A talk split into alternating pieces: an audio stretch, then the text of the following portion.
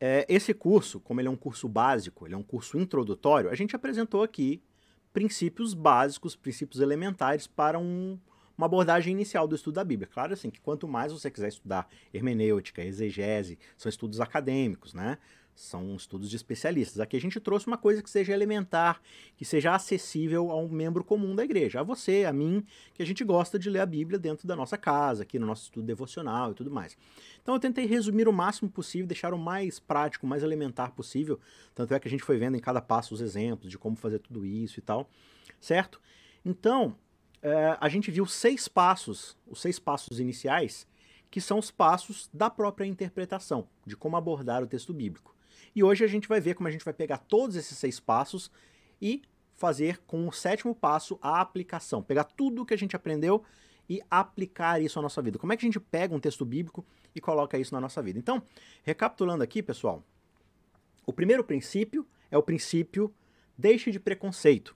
Né? É a ideia de que todos nós temos vieses, né? todos nós temos essas condições pré-existentes na nossa mente e isso influencia a leitura do texto. Quando a gente aborda um texto bíblico, a gente tende a ler aquele texto a partir das ideias preconcebidas da nossa criação, da nossa educação, da nossa escolarização, do nosso convívio, da nossa cultura, da nossa linguagem, da nossa época, né?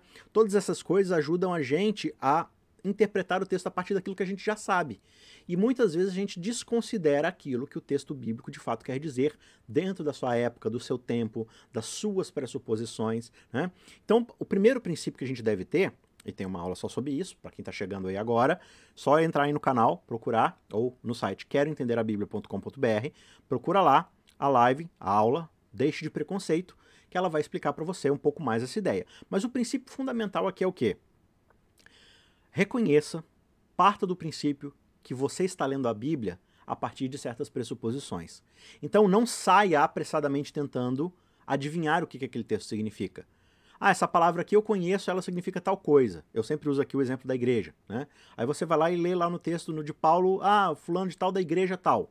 Aí você, não, igreja na minha concepção é aquele prédio onde a gente senta, tem ar-condicionado, tem um púlpito. Mas será que lá na Bíblia, igreja é isso? Ou igreja é alguma outra coisa? Talvez a casa de alguém, talvez um espaço no subsolo se escondendo de uma perseguição.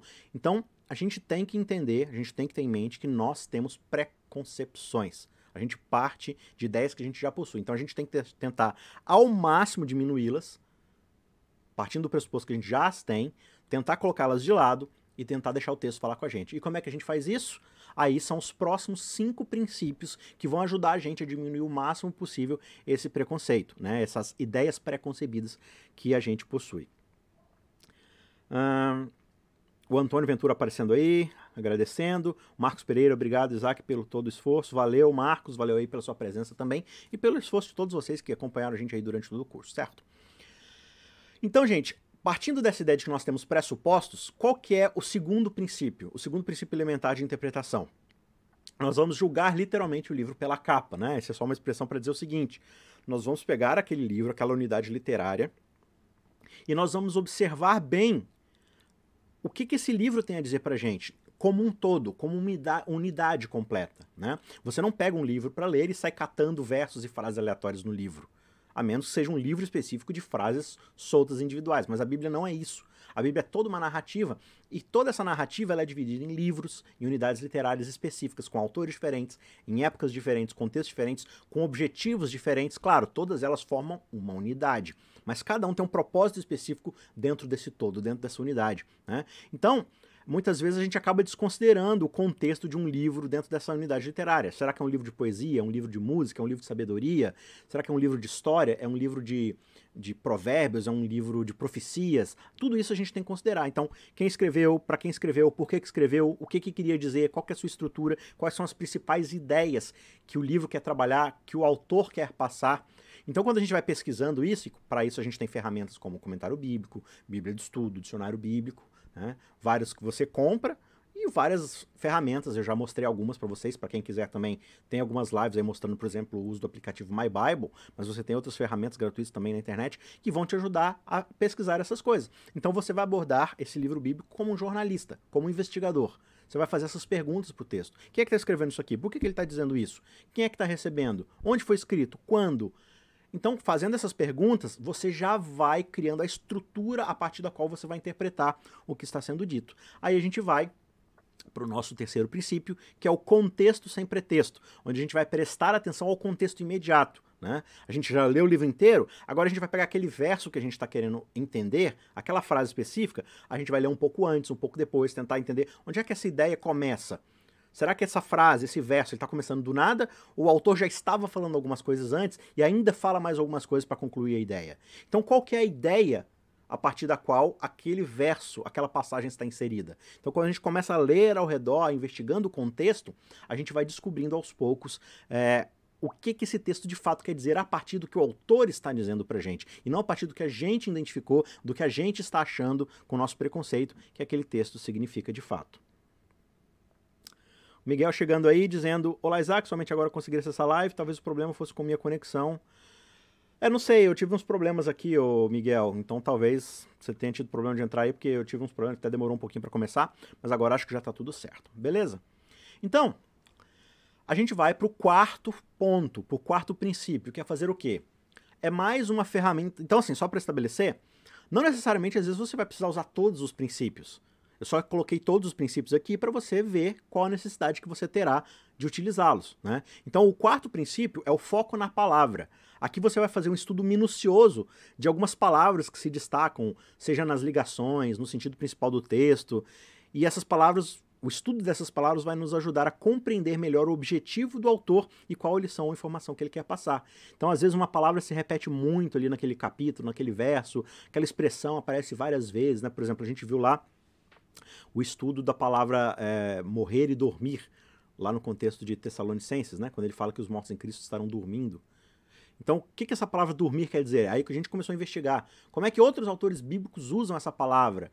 Tal. Então, utilizando essa ferramenta, você consegue analisar aquela palavra a partir do seu contexto original. Novamente, você tem ferramentas como dicionário bíblico, comentário bíblico, concordâncias, né? Então, elas vão te ajudar a estabelecer qual é o significado que o autor está atribuindo daquela palavra. Então, por exemplo, no português, se eu falo assim, ah, manga, eu estou falando da fruta ou eu estou falando da peça da camisa? Vai depender do contexto, certo? Eu não vou falar assim, ah, comi uma manga. Eu não comi isso aqui. Provavelmente eu comi a fruta. A mesma forma se eu falar assim, ah, passei meu braço pela manga. Você não passou seu braço pela fruta, você passou seu braço pela peça de roupa.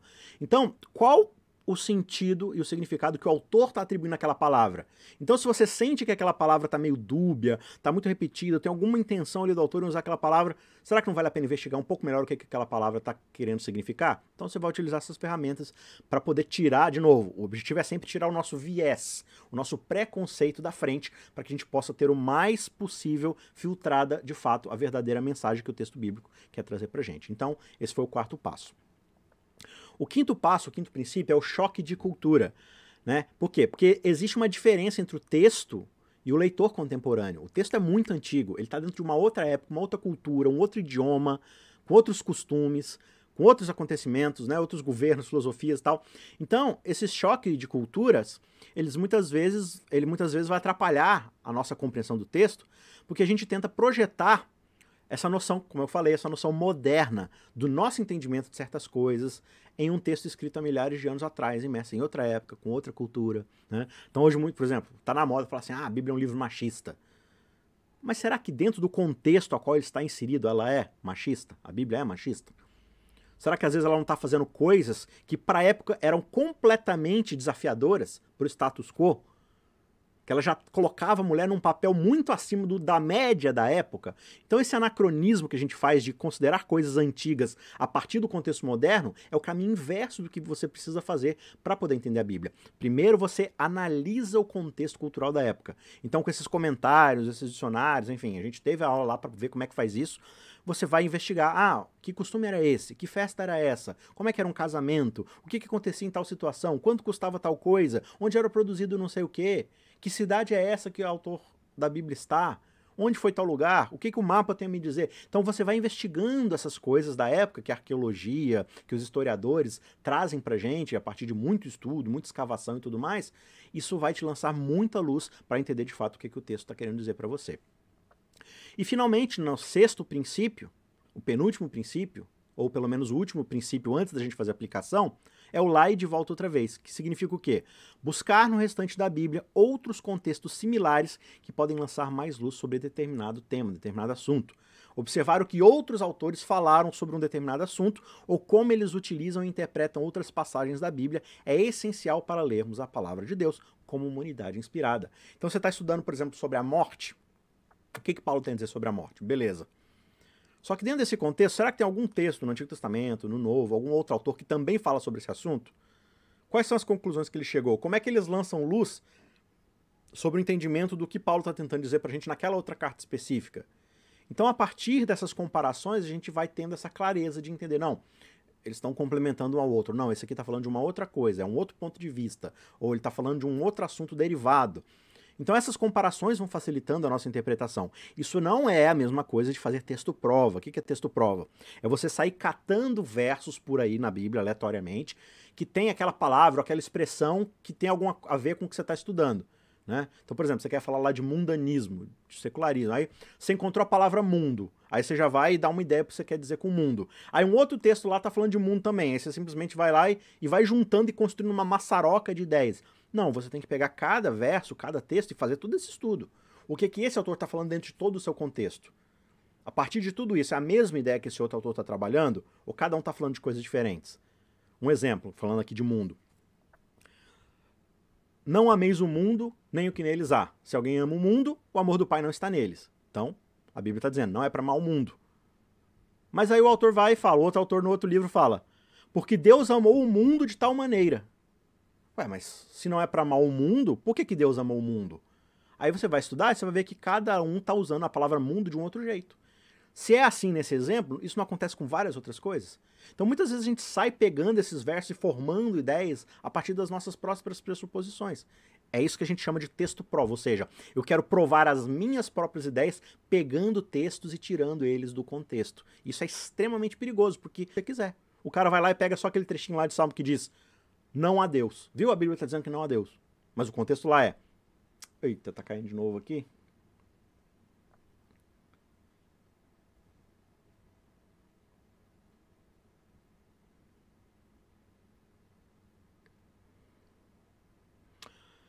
Será que voltou?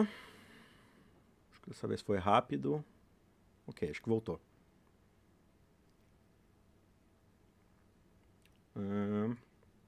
Hoje tá difícil, hein? É, eu tenho que rever aqui o que, que tá acontecendo. Beleza, acho que voltou, gente. Qualquer coisa vocês dão um toque aí. Certo? Então é a partir do contexto de todas essas coisas, e para determinar esses contextos, a gente vai usar esses cinco princípios, né? Então, o primeiro princípio, identificar que nós temos pressupostos. E esses outros cinco princípios são filtros que a gente vai ter, são ferramentas que a gente vai ter para poder filtrar esses problemas que a gente tem é, a partir dos nossos pressupostos, a partir das nossas ideias pré-concebidas. Então, fazendo todo esse filtro, aí a gente pode finalmente ir para a aplicação daquele texto, depois do momento que a gente entendeu o que, que ele significa, certo? Então, gente, a nossa última aula hoje, aula 9, é o princípio 7. E eu com isso? Uma vez que eu li todo o texto, que eu identifiquei todo o texto, e eu com isso? E o que, que esse texto tem para me dizer? Certo? Estão falando que travou um pouquinho, mas deu para entender tudo. Beleza. É, eu acho que eu, eu parei bem na hora que, que começou a travar, então acho que vocês não perderam nada. Beleza, pessoal? Então, aula 9, e eu com isso, significa que esse é o passo 7, certo? Aprender a fazer a aplicação. Então aqui a gente vai finalmente responder essa pergunta, né? Como esta passagem da Bíblia se aplica hoje ao meu contexto ou como esta passagem se aplica à minha vida? Perceba então que esse é o último passo. Eu vou falar um pouco mais sobre essa ideia de ser o último passo, mas adiantando aqui, isso não significa que você só vai poder fazer isso no final.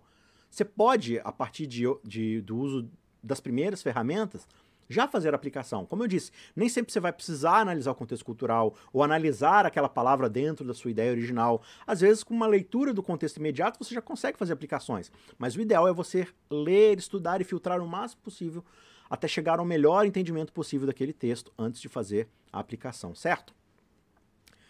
Então, assim, com certeza, esse ponto da aplicação é, ele é a principal das razões pelas quais a maioria de nós lê a Bíblia. Todos nós queremos ouvir uma palavra de Deus para nós, né? A gente quer saber como é que essa mensagem antiga, de um livro antigo, pode de fato falar para o nosso contexto moderno. E eu devo mencionar que, como eu disse aqui, só porque este é o passo final aqui do nosso estudo, do nosso processo de estudo da Bíblia, isso não significa que você precisa esperar até o fim para aplicar a passagem que você está estudando, certo? A razão, então, para a gente colocar esse passo no final é para que você, de fato, possa ter o tempo adequado para ouvir a mensagem original da Bíblia. Porque, assim, gente, vamos ser honestos. As pessoas. elas dizem as coisas mais malucas, né? Nos estudos bíblicos. Eu, eu, já ouvi cada coisa, assim, cada ideia que, que a pessoa tirou, assim, que eu falei, de onde ela conseguiu tirar isso? Aí você vai ver, foi a partir de uma leitura que ela fez do texto bíblico. Mas é a coisa mais esquisita do mundo. Aí você fala assim, cara, como é que é possível fazer isso? Mas por quê? Justamente, como eu disse, texto prova, as pessoas escolhem passagens e se concentram em uma palavra ou uma frase que diz algo para eles que seja conveniente. E aí a pessoa não estuda e não ouve de fato o que a Bíblia está tentando dizer para ela, né? Só que assim, a, a comunicação ela não funciona assim, né? Ninguém faz isso na comunicação. Você escuta e pega uma frase ou uma palavra que a pessoa disse e já tenta atribuir seu próprio significado. Não, não é assim. Na comunicação, a gente tenta entender a mensagem que está sendo transmitida pela pessoa que está comunicando para gente, né? A gente faz isso antes de tentar tornar essa mensagem relevante para a nossa situação. Então a pessoa começou a falar, você escuta tudo que a pessoa está dizendo, você analisa qual o contexto do que ela está dizendo. Geralmente você já tem a percepção da história que ela está contando, ou porquê que ela está dizendo aquela coisa. Se você não tem, você vai perguntar. Né? Então ela está falando, blá, blá, blá, assim, tá, mas por que, que a pessoa fez isso? Mas onde você estava? Que horas era? Quando foi? E por que, que você fez isso? Você pergunta às vezes quando você não está entendendo, para ter todas as informações necessárias para chegar à conclusão do entendimento do que a pessoa está dizendo. Se a gente faz isso nas nossas comunicações, é, quanto mais a gente precisa fazer isso na Bíblia. Só que por que, que com a Bíblia a gente não faz essas coisas? Aí que é a questão, né? Então, uma vez que as mensagens bíblicas, elas são divinas, elas são originais, elas foram faladas ou escritas para audiências antigas que estão muito longe do nosso dia a dia, por que a gente não faz então todo esse esforço para poder estudar e entender de fato o que ela está tentando dizer para a gente? Então isso não significa que você tem que ter um mestrado ou um doutorado em teologia, arqueologia para poder ler a Bíblia. Como eu disse, você pode continuar estudando cada vez mais, se tornar um especialista no texto bíblico. Mas isso é para poucas pessoas. De fato, nós não temos esse tempo todo disponível. Mas, como eu disse, significa que você, eu falei isso aqui em quase todas as aulas, significa que você vai precisar gastar um pouco mais de tempo entendendo a linguagem bíblica, os seus ritmos, os seus principais temas, a sua estrutura, para que você possa então fazer o sentido e encontrar o sentido dentro dos próprios termos que a Bíblia apresenta e não do que você quer impor sobre a Bíblia, né? Então, novamente, o fato de que a regra de aplicação aparece aqui por último, enfatizar bem isso aqui, não significa que você tem que atravessar todos os passos que a gente viu durante esse curso, para poder finalmente aplicar o texto à realidade. Mas você pode fazer isso depois de qualquer regra, já que você vai estar equipado com muito mais informações sobre uma passagem, o que, te o que vai te permitir traduzir o texto, o entendimento do texto para sua aplicação moderna. Então, qual é a ideia? Você vai utilizar as ferramentas conforme a necessidade que você vai ter sobre o texto bíblico vão aparecendo. Então, se você leu todo o livro e isso já te mostrou o contexto daquilo, você já pode procurar a aplicação. Agora, você não entendeu um ponto ali que tem a ver com algo cultural, usa a ferramenta cultural. Apareceu uma palavra ali que você não está entendendo, utiliza a ferramenta de estudar a palavra. O contexto ali não está muito claro, está meio truncado, lê a passagem em volta. O tema não ficou tão claro para você? Será que tem algum outro autor que está trabalhando aquele assunto. Então, conforme a necessidade do seu entendimento, do seu estudo, você vai buscar essas outras ferramentas. Mas tenha certeza de que você de fato compreendeu o que o autor de, de fato quer explicar para você, certo? Então, assim, olha, esse gráfico aqui apareceu na nossa primeira aula, na nossa introdução. É, e esse gráfico aqui, ele mostra o processo que nós devemos fazer, que nós devemos ter em mente quando a gente vai realizar a aplicação moderna. É, Aqui no primeiro passo, em verde, onde está escrito audiência bíblica, como a gente já mencionou, todo esse processo aqui é o processo de entender uma passagem da Bíblia a partir do que o seu público original teria entendido. Isso é o que a gente chama de hermenêutica. Né? A gente vai. Quem, quem escutou isso? Era o povo de Israel no deserto, saindo da escravidão? Era uma igreja lá em Corinto, num ambiente de perversidade, de idolatria, de é, promiscuidade sexual? Será que são os leitores de João, que são cristãos já assim no início do primeiro século, depois que todos os outros apóstolos já morreram? Quem é essa audiência? Como é que ela está olhando para isso? Né? Então, analisando o que esse público original ter entendido, a gente vai chegar mais perto de entender qual é de fato a ideia original do texto. E é aqui que entram essas regras, a regra 1 a 6, e por isso que elas são extremamente úteis, porque elas vão ajudar a gente a se aproximar o máximo possível dessa mensagem original, certo? Aí em seguida, uma vez que a gente usou esses, essas seis ferramentas conforme a nossa necessidade, conforme essa necessidade vai se apresentando, no passo 2, nós tomamos essa mensagem original que a gente finalmente lapidou, estudou, compreendeu, filtrou, e a gente vai tentar localizar e extrair o princípio ou os princípios por trás daquilo que a Bíblia está comunicando. Princípios universais. Princípios que funcionam tanto para a audiência original quanto para nós hoje mas você precisa entender qual que era a ideia na época, para os leitores originais, para a audiência original. Aí você consegue extrair qual é o princípio que o autor estava tentando comunicar, e aí você pega esse princípio e aplica para situações da nossa existência, da nossa, da nossa existência contemporânea, que possam também ser traduzidas a partir desse mesmo contexto. Então, uma vez que a gente sabe esse princípio, vai se tornar muito mais fácil para a gente aplicar o texto para esse público moderno, né? Que, como você pode ver aqui, é o terceiro passo aqui em azul, é o terceiro item uh, do nosso gráfico, né? Então, ao final da aula, a gente vai ver dois exemplos, um do Novo Testamento e um do Antigo Testamento, de como fazer esse processo, certo? E a gente vai ver como aplicar esse texto. Antes, eu queria ver com vocês aqui é, agora que vocês já têm uma visão melhor desse processo, feito todas essas seis aulas, né?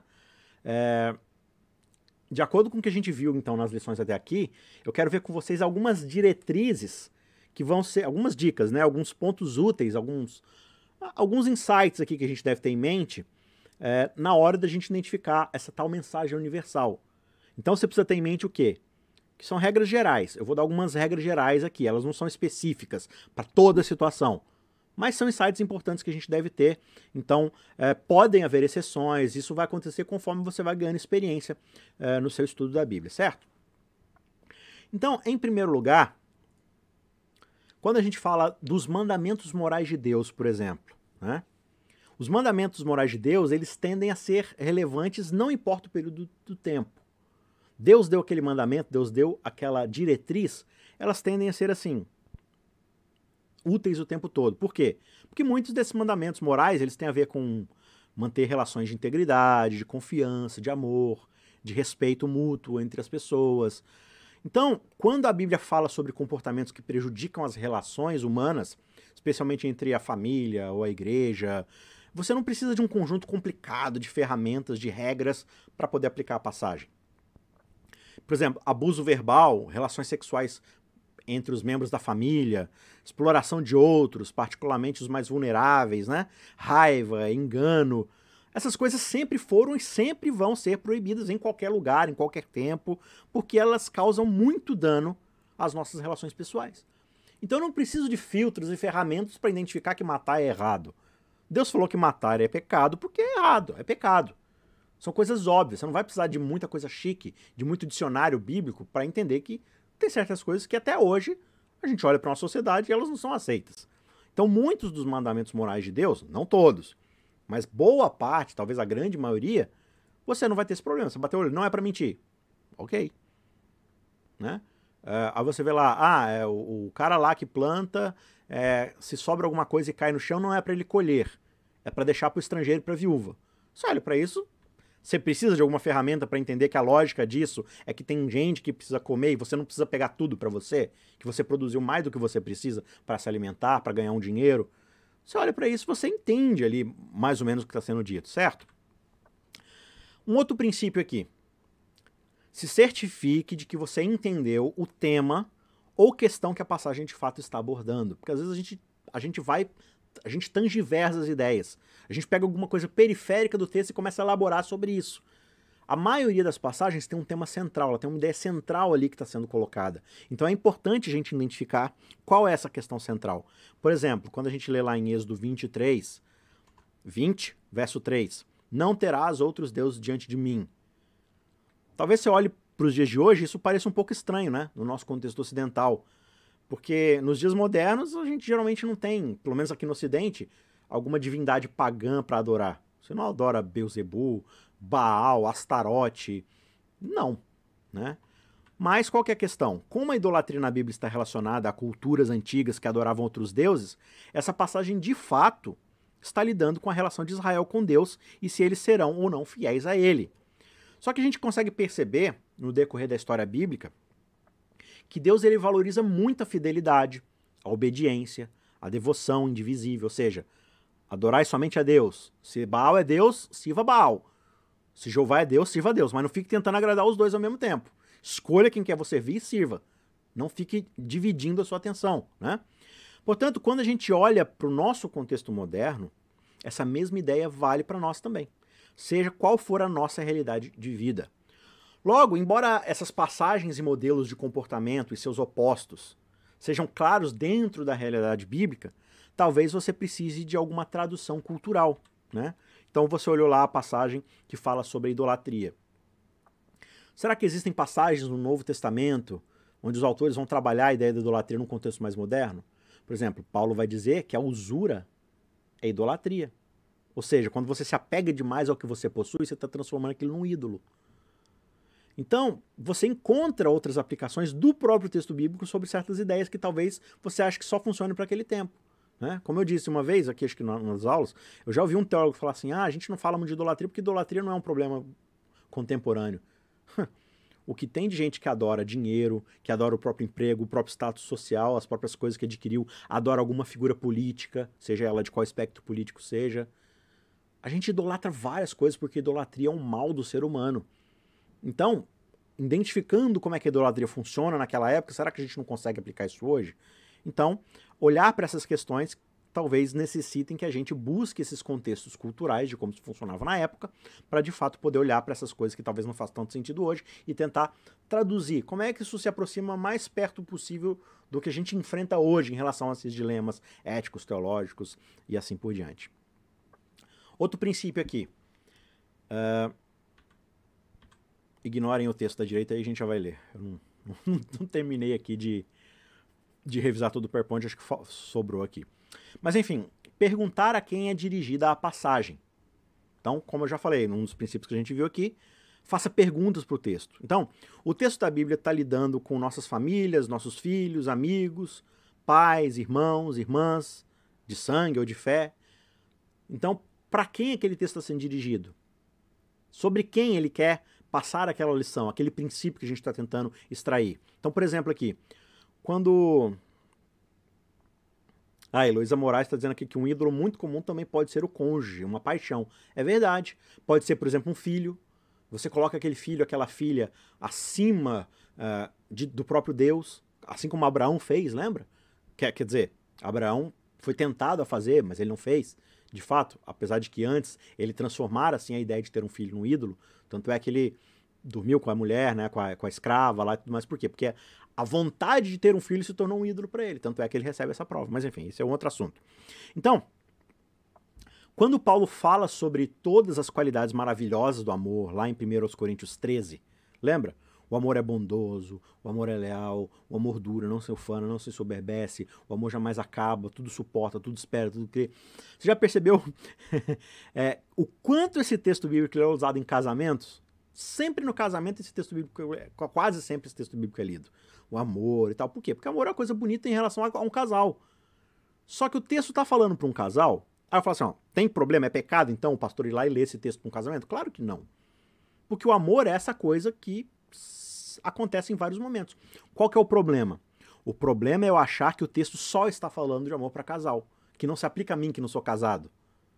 Que não se aplica, por exemplo, ao amor que eu devo em relação ao meu vizinho, ao meu empregado, ao meu patrão, ao meu professor, ao meu aluno, ao garçom, ao lixeiro, à pessoa do outro espectro político que eu não respeito. Não, esse texto aqui só está falando de casal. Então essa ideia de que o amor tudo suporta é só para um casal. Poxa, mas isso não é verdade. Ele não está falando lá em 1 Coríntios em relação a um casal, nem mesmo em relação a dois bons amigos. Ele está falando para toda a igreja de Corinto, a igreja como um todo, descrevendo o amor que deveria existir entre irmãos e irmãs em Cristo naquela comunidade de fé. Independente se é parente, se é amigo, o amor deve ser para todos, né? Assim, saber de fato quem é o público pode ser muito útil na hora da gente aplicar a passagem para o contexto adequado. Porque se a gente erra qual é o público-alvo, na hora da gente trazer para nós hoje, a gente também talvez, né, como eu dei o exemplo aqui, aplique para o público equivocado, perdão. É. Então, o texto está falando para a comunidade como um todo, então é para a comunidade como um todo que eu vou aplicar. Posso fazer aplicação para um casal também? Claro. O texto me permite fazer isso, mas eu não posso restringir o texto a isso. Porque aí eu vou achar que só um casal que precisa se amar até o final. Mas não, esse amor deve ser nosso para com todos. Assim como Jesus fala lá nas bem-aventuranças, né? Aquele que ama só quem ama de volta, qualquer pagão faz isso. Vocês devem amar aqueles que vos perseguem, aqueles que causam mal a vocês. Então você percebe como é que a gente vai comparando ideias em textos bíblicos diferentes, você vai compreendendo melhor o que as passagens querem dizer. Então, uh, olhar então para esse público-alvo, identificar qual é o público-alvo, vai ajudar a gente a achar esse contexto adequado. Então, ela é uma passagem dirigida a um indivíduo, é a um grupo, é uma instituição. Por exemplo, a passagem ela é dirigida a um indivíduo. Então, que indivíduo é esse? Que pessoa é essa? Ela é rica? Ela é pobre? É um leigo? É um líder religioso? É homem? É mulher? É poderoso? É fraco? É escravo? É livre? Que tipo de grupo, que tipo de indivíduo está ouvindo? Por exemplo, muitos dos profetas, eles denunciaram os líderes religiosos da época, dos seus dias, né? Por causa da corrupção moral, por causa da insensatez para com as viúvas, os órfãos, por conduzirem o povo de Deus para os maus caminhos. O salto para uma aplicação moderna vai ser mais fiel se a gente acompanhar e tentar adaptar o alvo da época para o endereçamento original. Então, se esse texto está falando para líderes religiosos, naquela época está falando para os fariseus. Aí eu vou estudar culturalmente quem eram os fariseus, qual era o papel deles na sociedade, qual era o papel deles dentro da igreja qual que é o equivalente hoje a um fariseu? Porque na nossa cabeça, por exemplo, aí, aí entra as pressuposições. Na nossa cabeça, de leitores modernos da Bíblia, quando a gente lê fariseu, a gente sabe que os fariseus, Jesus brigava com eles toda hora, a gente já pensa, não, fariseu é aquelas pessoas ruins. Fariseu é hipócrita. Fariseu é um malvadão. Fariseu é aquele irmão chato da igreja. Mas, por exemplo, Nicodemos era fariseu. E ele se tornou amigo de Jesus. José de Arimateia era um fariseu. E ele foi lá e, e colocou a própria vida dele em risco para poder é, colocar Jesus num sepultamento adequado. Por quê? Porque ele amava Jesus. Então, quem eram os fariseus? Aí eu vou começar a estudar e falar assim: fariseu não é um sinônimo para hipocrisia. Fariseu era um, um, um papel que um indivíduo tinha na sociedade de ser aquela pessoa que de fato se importava com o texto bíblico, com as tradições religiosas, que estudava a Bíblia, que se empenhava em buscar fazer a vontade de Deus. O problema é que eles colocaram tudo isso acima de Jesus na época, então teve esses embates. Mas quando Jesus fala com eles, fala, ó, cuidado com o que vocês estão fazendo. Aí fala assim, poxa, então é só pegar qualquer pessoa hipócrita e chamar de fariseu? Não, aí qual que é o equivalente hoje a alguém que é fariseu? Talvez seja um líder da igreja, que se empenha em fazer o que é certo, né? Mas às vezes ele está errando por algum excesso de zelo e aquele texto bíblico está falando para ele.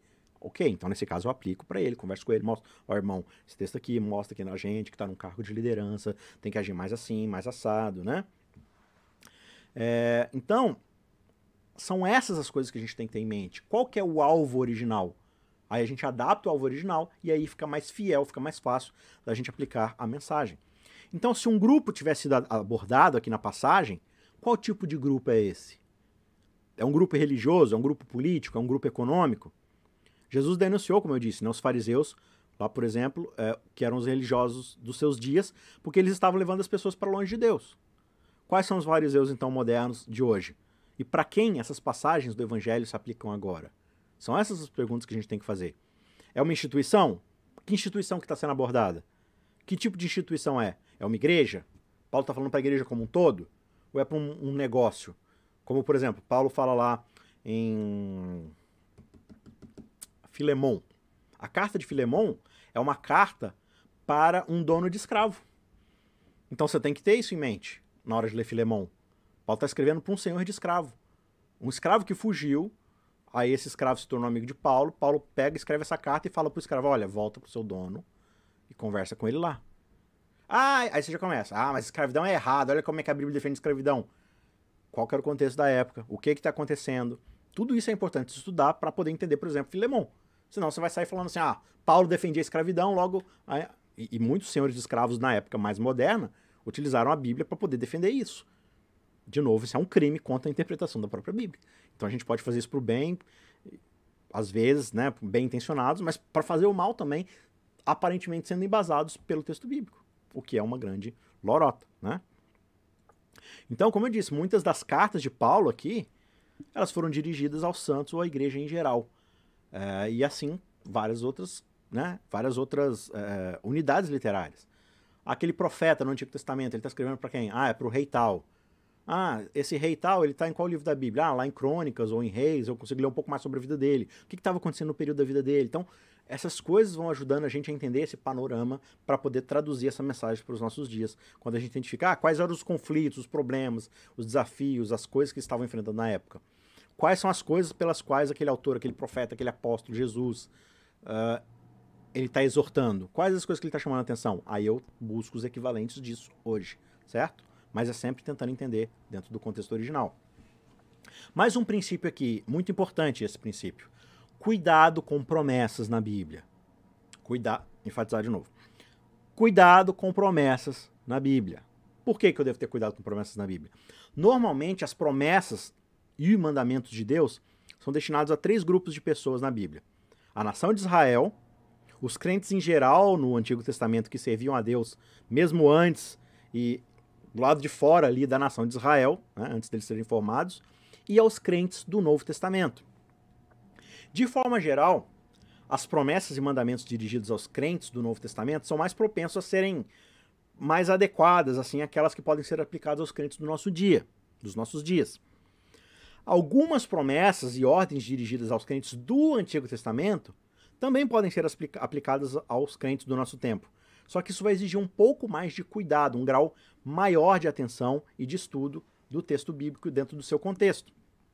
E é aqui que você terá que utilizar de forma mais profunda as regras que nós vimos no decorrer desse curso. Agora, alguns comentaristas costumam personalizar essas promessas mais antigas, feitas à nação de Israel, muitas vezes especificamente à nação de Israel, e aplicá-las a um contexto mais moderno, como se fosse a mesma promessa para a mesma situação.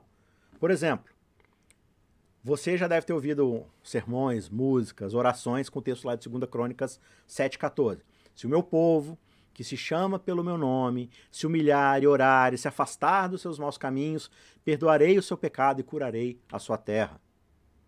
Bem, essa é uma, essa é uma promessa para Israel dentro do contexto da aliança. Dentro do contexto lá. Que eles estavam vivendo de idolatria, de desobediência, de serem exilados, de serem capturados como escravos por outros povos, por causa de não seguirem a vontade de Deus, né? É, então, por exemplo, quando nós clamamos contra a decadência moral, que você observa no país que é cada vez mais crescente e tudo mais, quando a gente tenta advogar algum projeto político que carrega algum manto de religiosidade, a gente acha que está aplicando esse texto corretamente. Portanto, é difícil justificar essa prática de pegar as promessas de Deus feitas ao Israel antigo, ao Israel do Antigo Testamento, e aplicá-las ao nosso contexto moderno.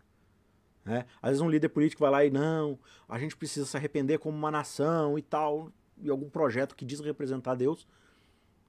Poxa, mas você não está considerando o contexto do que, que Israel estava passando na época. Será que nós, como nação, uma nação laica, né? uma, uma, uma nação que possui laicidade, ou seja, não existe uma religião predominante na nossa nação. Nem todos são obrigados, aliás, ninguém é obrigado a aderir à religião. O país é livre para a liberdade de, de adoração. Cada um pode adorar o Deus que quiser, seguir a religião que quiser. Ninguém é obrigado. O governo não pode impor por lei uma religião. Isso é inconstitucional. Então eu não posso, por exemplo, pegar isso, não, nós, assim como Israel precisava clamar pelo nome de Deus, o Brasil precisa clamar pelo nome de Deus. Então, vou fazer um lobby é, com os deputados, com as lideranças religiosas que têm influência política, para a gente poder obrigar o Brasil todo a parar e fazer jejum e oração e tudo mais. Não, você não pode fazer isso. Ah, mas o texto bíblico. Não, o texto bíblico não está falando isso. É um contexto específico lá para a nação de Israel, onde lá era uma teocracia, onde supostamente teocracia, porque os caras nunca obedeciam a Deus. Mas esse é outro assunto, certo? Agora, certamente, muito do comportamento moral que Deus esperava de Israel pode sim ser transferido e aplicado para o contexto moderno. Claro, sempre nos certificando de que a gente vai analisar e entender a mensagem original primeiro. Só que aí, essa é uma história diferente do que cobrar de Deus uma promessa que foi feita a Israel há milênios atrás, certo? Outro ponto. Aprenda a distinguir entre um princípio e uma promessa. Tipicamente, os provérbios que a gente lê na Bíblia são mais princípios do que promessas, né? Eles sugerem resultados prováveis, estatisticamente prováveis, a partir de um comportamento sugerido. Ele não está te dando uma garantia de que aquilo vai acontecer sem qualquer alteração, sem qualquer variação. Não, ele está pegando um princípio. Olha, se você fizer tal coisa, o mais provável é que você obtenha esse resultado. Né? Se você beber água o suficiente todos os dias, é menos provável que você desenvolva uma pedra no rim. Aí o cara bebe água todo dia, pega uma pedra no rim. Ah, peguei. Logo isso não serve, a água não serve. Não. Algum outro fator pode ter acontecido.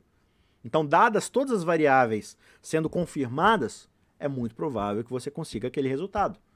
Mas muita coisa pode acontecer nesse mundo caótico. Por exemplo, vejamos aqui o ensinamento de, de Deus aqui em Provérbios 3, 1 e 2. Filho meu, não te esqueças dos meus ensinos, e o teu coração guarde os meus mandamentos, porque eles aumentarão os teus dias e te acrescentarão anos de vida e de paz. Então, é, a gente pega esse texto aqui, e aí só porque você, você acha que só porque você obedece essas palavras, isso vai significar a garantia de uma vida longa. Não, obedeci os mandamentos de Deus, então tem que viver uma vida longa. Aí acontece uma doença, vê alguma coisa e fala, ah, viu, a Bíblia mentiu para mim. Não, esse é um princípio e não uma promessa. Está falando assim, olha, quem obedece à lei de Deus tem a possibilidade muito maior do que um ímpio que vive desobedecendo, que vive fazendo coisa errada. Né? Então as chances estão a seu favor. Este é um ensinamento de sabedoria, está dentro de um livro dos Provérbios, que é um livro de sabedoria. É um livro de observação geral. Ele não é específico, ele não é individualizado. Então a gente extrai a gente extrai o princípio daquilo ali, né? Então a gente não pode pegar isso e achar que cada provérbio é uma promessa. Ensina o seu filho do caminho que deve andar, e quando ele for grande, ele não vai se desviar, viu? Então é garantia. Se eu ensinar meu filho sobre a igreja, sobre Deus, sobre a Bíblia, ele nunca mais vai se desviar. Isso não é uma promessa. Isso é um conselho. Certo? É um conselho. E a probabilidade é que se você educar bem o seu filho nos caminhos de Deus, a maior probabilidade é que ele continue nos caminhos de Deus. Mas esse mundo é cheio de aleatoriedade, tudo pode acontecer. Ele pode aprender alguma coisa errada na escola, com algum convívio, alguma coisa que vai perverter aquele ensino, e pode ser que alguma coisa mude no meio do caminho. Mas a probabilidade é muito melhor, muito menor, porque ele já está preparado para aquilo. Então, uh, este é um ensinamento de sabedoria que indica que se você não se esquecer dos ensinamentos do Senhor, mas sim guardar seus mandamentos, então a probabilidade é que você viva mais e tenha paz. É uma questão, como eu disse, de probabilidade. Um outro verso aqui para a gente olhar está em Salmo 91, 9 e 10. Pois disseste: O Senhor é o meu refúgio, fizeste do Altíssimo a tua morada. Nenhum mal te sucederá e praga nenhuma chegará à tua tenda. O que eu mais recebi no WhatsApp nessa pandemia foi esse verso: Praga nenhuma chegará à tua tenda se tu confiares em Deus. Essa é uma promessa? Deus garantiu para todas as pessoas no universo inteiro, no mundo inteiro, que se elas confiarem, nada vai acontecer de mal? Se for assim, por que, que os discípulos sofreram tanto? Muitos foram mortos, esfolados, degolados. Deus não prometeu que não ia acontecer nada? Não, ele não prometeu. De novo, o contexto aqui é outro. As pessoas se apegam a isso hoje como se fosse uma promessa de Deus para nós. Mas não é.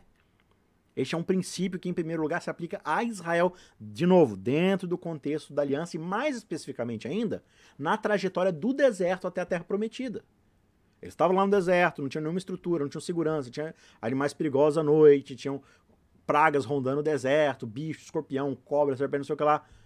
Se vocês me obedecerem, eu vou fazer com que nada aconteça com vocês durante essa travessia. Não é em qualquer momento, em qualquer lugar, em qualquer situação. É uma coisa específica. Então, não confunda. Procure entender qual é o princípio, procure entender o que era a audiência, por que isso foi prometido, antes de você sair por aí tentando se fiar em coisas que talvez não sejam para você. Pelo menos não no mesmo contexto. Então, mesmo extrapolando isso para os outros ensinamentos bíblicos, é claro que é evidente que Deus ama, que Deus cuida dos seus filhos. Só que haverá momentos na vida em que o mal vai cair sobre nós, independente do que aconteça. Não é uma questão de a gente estar tá afastado de Deus ou não. Ah, Deus usa às vezes o sofrimento para nos aproximar dele? Claro que acontece. O problema é a gente traçar regras. Sempre que tal, tal é verdade. Nem sempre. Né? Mesmo que nós tenhamos feito do Senhor nosso refúgio, às vezes a gente vai passar por dificuldade. São aqueles momentos em que Deus te conduz através das provações e não necessariamente vai te livrar de todas as provações. Então é importante a gente aprender a diferenciar entre um princípio e uma promessa da Escritura. Certo? Outra dica: procure o que o texto exige do autor. Tenta entender, entender o que, que o texto está querendo de você como leitor.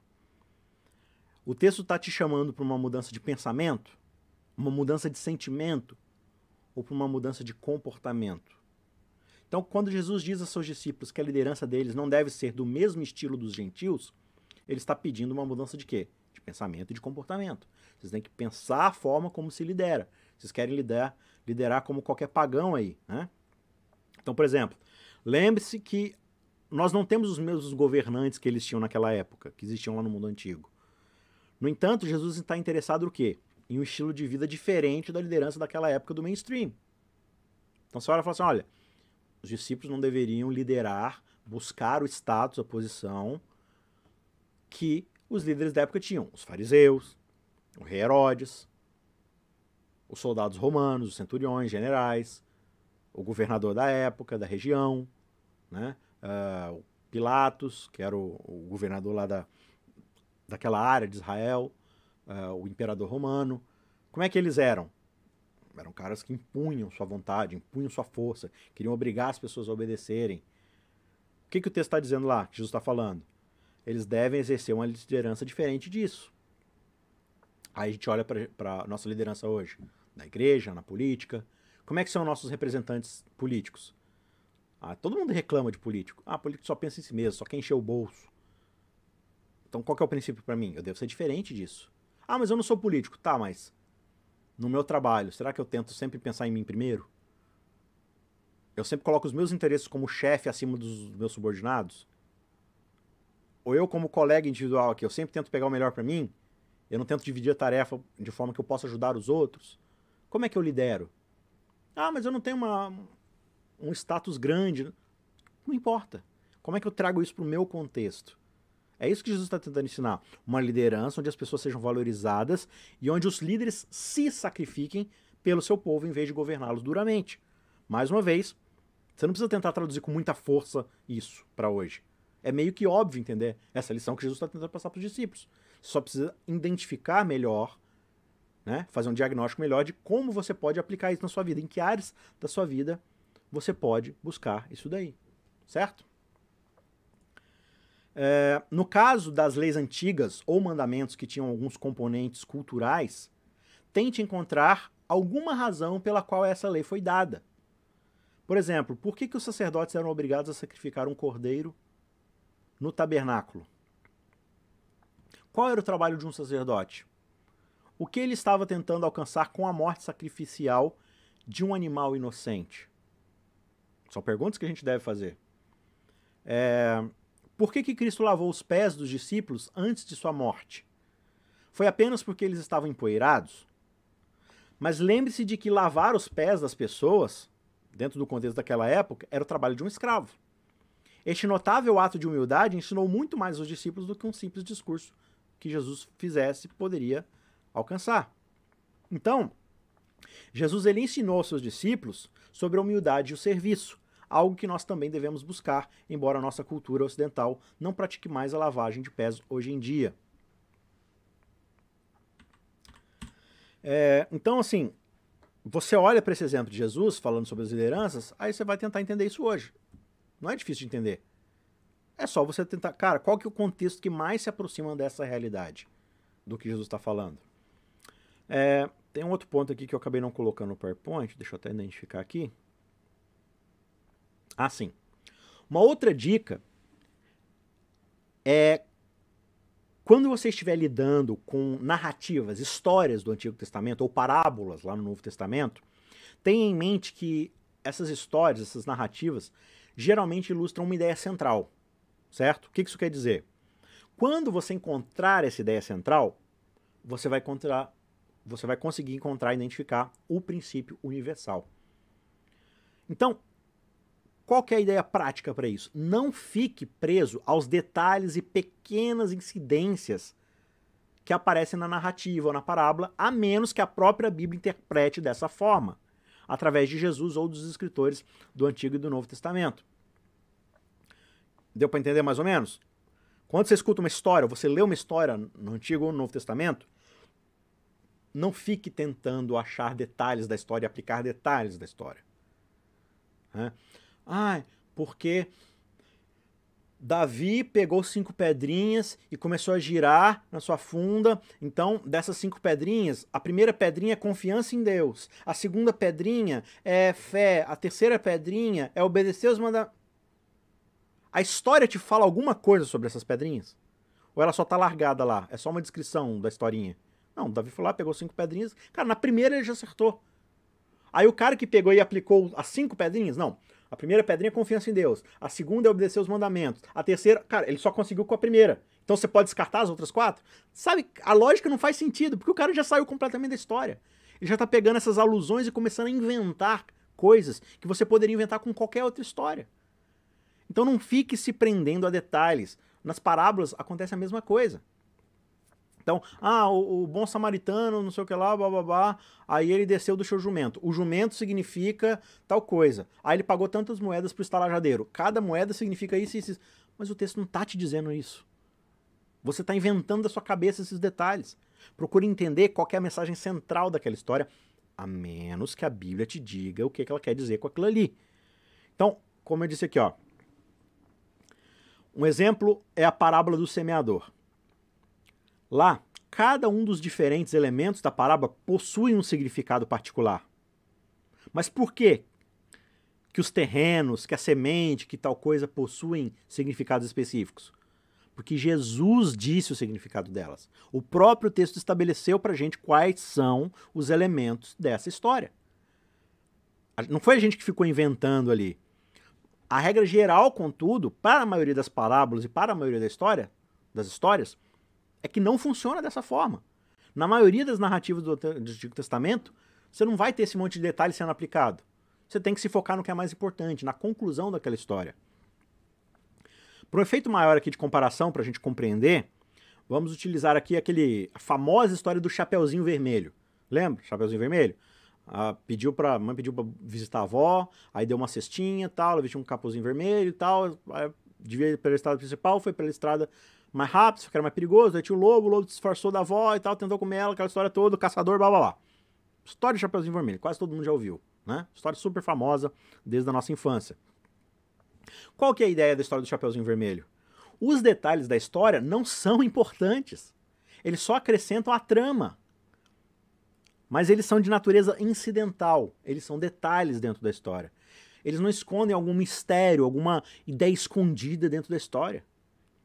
Aí você fala assim, tá, mas por que, que o chapéu dela era vermelho? Vermelho significa o quê? Não, vermelho significa sangue. Significa para quem?